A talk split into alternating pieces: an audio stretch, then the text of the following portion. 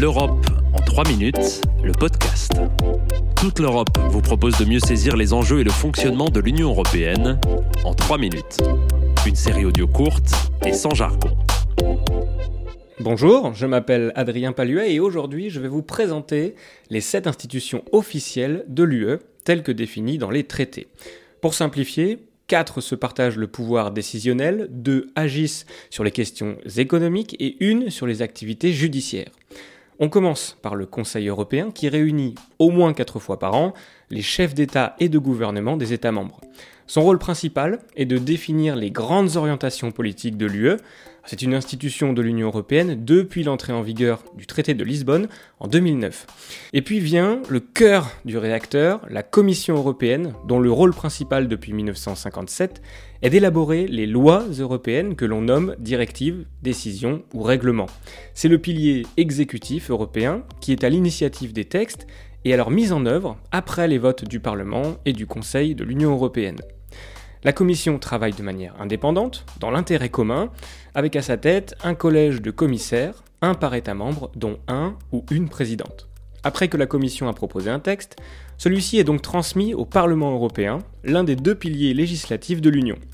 Il est chargé de se prononcer en première lecture sur les propositions de la Commission. En plus de ce pouvoir législatif, il participe à la nomination des commissaires européens et doit valider et contrôler le budget. A noter que le Parlement est la seule institution élue directement par les citoyens européens, et ce depuis 1979. Le deuxième pilier législatif de l'UE est le Conseil de l'Union européenne, ou juste Conseil, qui réunit les ministres des États membres par domaine d'activité.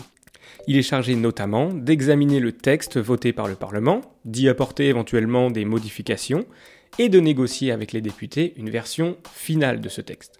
Sa présidence est tournante, tous les six mois, entre les États membres. Ensuite, parmi les trois autres institutions non politiques de l'Union, la plus connue est probablement la Banque Centrale Européenne. Mise en place en 1998, son siège est à Francfort et elle est responsable de la politique monétaire de la zone euro. Son objectif est de maintenir la stabilité des prix, d'émettre la monnaie et de superviser le travail des banques autre institution économique, la Cour des comptes de l'UE qui contrôle la bonne gestion du budget de l'Union européenne. Depuis Luxembourg, elle vérifie également la bonne rentrée des recettes et l'utilisation des fonds européens.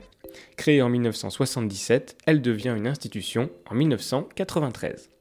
Enfin, la Cour de justice de l'UE, basée à Luxembourg, veille au respect du droit européen depuis 1952. Les juges, un par État membre, veillent à ce que les traités et les lois européennes soient bien respectés à la fois par les institutions et par les États membres. À retenir donc, l'Union européenne est constituée de quatre principales institutions décisionnelles, le Conseil européen, la Commission européenne, le Parlement européen et le Conseil de l'Union européenne, de deux institutions économiques, la Banque centrale et la Cour des comptes, et une institution judiciaire, la Cour de justice de l'Union européenne. Retrouvez l'Europe en 3 minutes, le podcast sur www.touteleurope.eu et sur votre plateforme d'écoute préférée. Partagez-le, commentez-le et à très vite pour un prochain épisode. L'Europe en 3 minutes, le podcast.